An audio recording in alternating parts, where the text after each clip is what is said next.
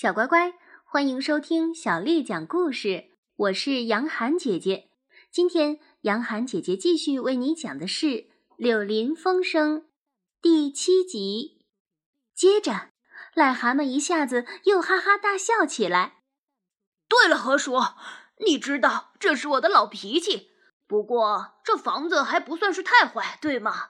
你知道，你自己也十分喜欢它。好，你听我说，让我们讲正经的吧。你们正是我所要找的，你们得帮我个忙。这件事情再重要不过了。河鼠用天真的口气说：“我想是关于你划船的事吧？你已经划得不错了，虽然水溅的还是太厉害一些，只要耐心多练习，你可以……哼，划船啊！呸，那是孩子玩的无聊游戏，我早就不干了。”划船只不过是纯粹浪费时间，你们本该更明事理。但我看到你们把全部的精力那样毫无目的的浪费掉，我简直是难过透了。不，我已经发现了一件真正的事情，一生中唯一值得去干的工作。我打算把我的余生都奉献给他。我只能为过去浪费在琐碎小事上的年月而感到后悔。跟我来吧，亲爱的河鼠。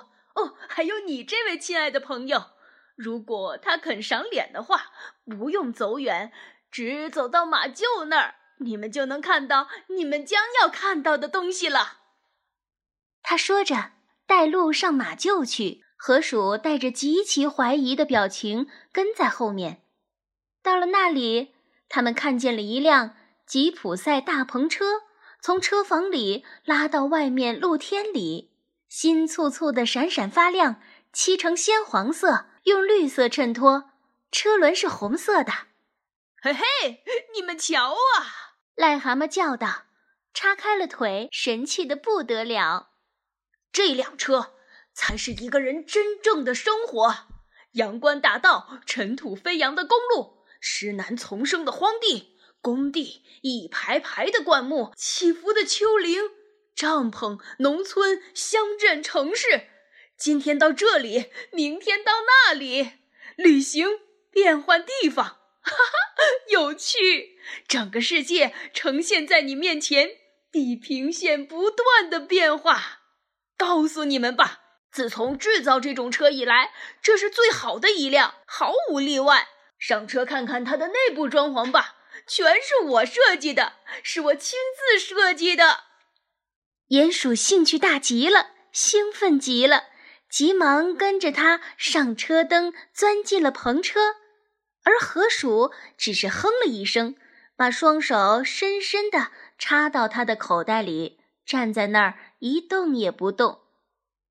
车里确实布置得非常紧凑舒适，一些小睡铺，靠墙折起来的一张小桌子，一个炉子，一些柜子，几个书架。笼子里一只小鸟，还有大大小小、形形色色的瓦罐、煎锅、水壶和茶壶，一应俱全。你们看，饼干、罐头、龙虾、沙丁鱼，你们要什么有什么。这里是苏打水，那里是烟草，哎，还有信纸、熏肉、果酱、扑克牌和骨牌，样样你们都可以找得到。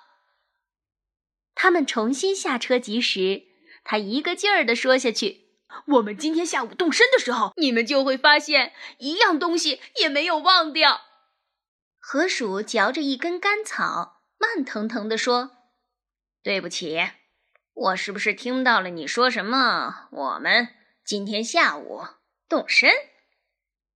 癞蛤蟆求他说：“好了，你这位亲爱的好河鼠。”别又用那种硬邦邦和傲慢的口气说话了，因为你知道，你怎么也得去。没有你，我就怎么都对付不了。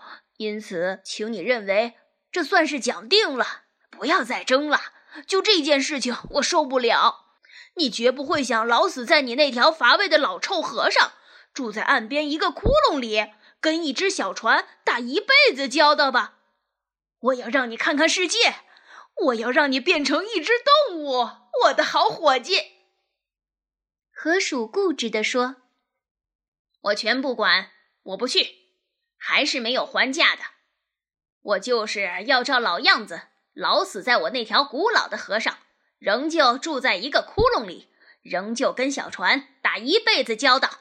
还有，鼹鼠也要跟我在一起，像我一样做，对吗？鼹鼠。